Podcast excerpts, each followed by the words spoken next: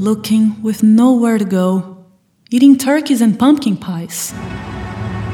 When suddenly, enchanting features called my attention in that place. It was truly incredible and noticeable what each feature had in it. The affection and devotion of God's wonders were there in each little corner. From the bottom of my heart came an uncontrollable urge to thank each person and each element alive there. But I couldn't. Each element I thanked had its own light enhanced and enhanced and enhanced. And how could I thank every new light that was created? It was then when I was taken by an endless gratitude. Gratitude.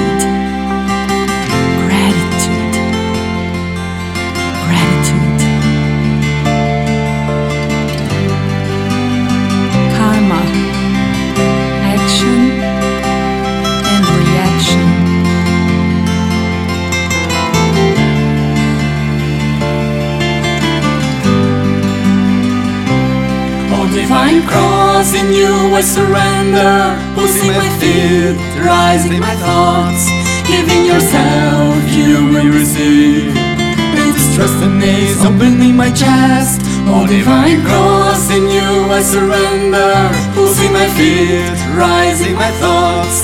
Giving yourself, you will receive. One more river channel, being grateful. Gratitude,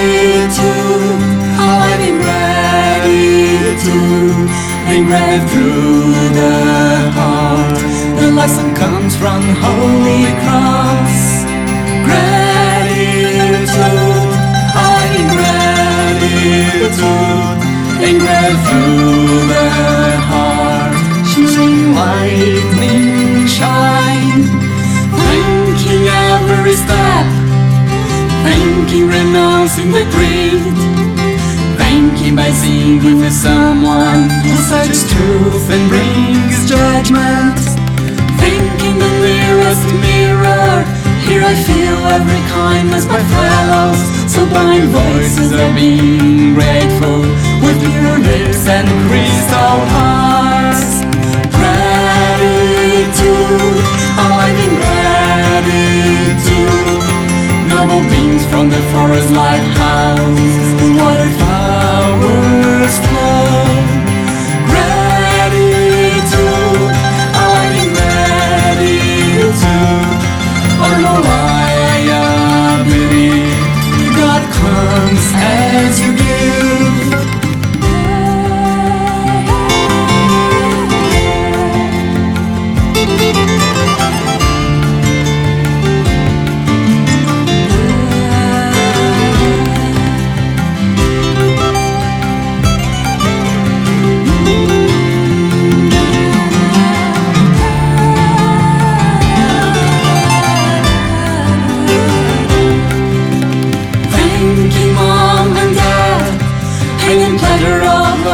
this life. Thanking the endless passport to the holiest of joys. Thanking the nature, thanking the master's holy blessings, the essential of holy consciousness. Thanking all the things that weave us.